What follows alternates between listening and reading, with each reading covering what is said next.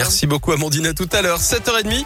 On va retrouver le journal maintenant avec Greg Delsol sur Radio Scoop. Bonjour Greg. Ah, bonjour Guillaume, bonjour à tous. À la une, les opposants au passe vaccinal ne veulent pas baisser les bras. D'ailleurs, ils seront de nouveau dans la rue au départ de la place Bellecour demain.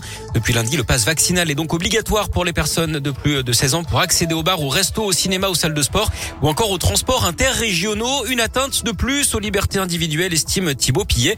Pour le président du collectif Lyon pour la liberté, organisateur des manifestations chaque week-end, la mobilisation qui s'est un temps essoufflé est en train de repartir. Ce qui se passe, c'est qu'aujourd'hui, le gouvernement a usé, a vraiment mis une pression telle qu'aujourd'hui, le discours ne passe plus. Il y a eu l'annonce des fins des restrictions, personne n'y croit.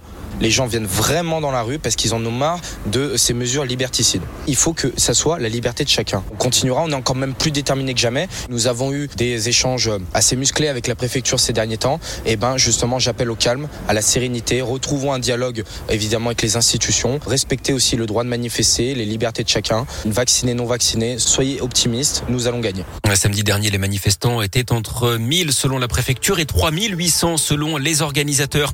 Autre mobilisation hier soir devant le lycée Douaneau de Vaux-en-Velin, rassemblement baptisé la nuit du dernier chapitre. Les profs, une trentaine d'entre eux en tout cas, réclament le report des épreuves de spécialité du bac prévues en mars. Un peu plus tôt, 1500 personnes avaient défilé à Lyon pour dénoncer le coût de la vie et réclamer des hausses de salaire.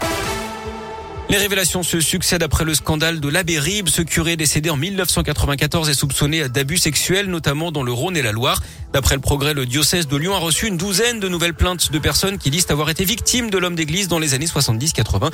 Il y aurait une quinzaine de victimes identifiées au total dans le département du Rhône, dans le secteur de Pommet, dans les monts du Lyonnais, où l'abbé venait passer ses vacances. Un homme blessé par arme à feu à la guillotière mercredi soir. D'après le progrès, il venait d'agresser deux personnes avec un couteau avant d'être lui-même la cible d'un coup de feu rue Paulbert dans le troisième arrondissement de Lyon. Il a été touché à l'épaule, placé en garde à vue et conduit à l'hôpital. Les tireurs présumés ont pris la fuite. Trois individus soupçonnés de faire partie du groupe du tireur ont été arrêtés peu après. Ils ont également été placés en garde à vue. Aucune arme n'a encore été retrouvée. Une enquête a été ouverte. En bref, la préfecture du Rhône renforce son dispositif d'hébergement d'urgence. Elle ouvre 150 places hôtelières supplémentaires pour mettre à l'abri les sans domicile fixe. Yannick Jadot à Lyon. Demain, le candidat écologique présentera son projet pour le climat et la justice. Un discours qui sera retransmis dans une quinzaine de villes.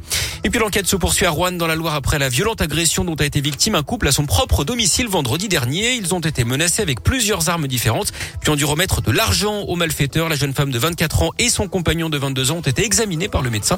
Elle s'est vue prescrire 15 jours d'ITT, lui 10. Les suspects avaient pris la fuite avec 3000 euros en poche.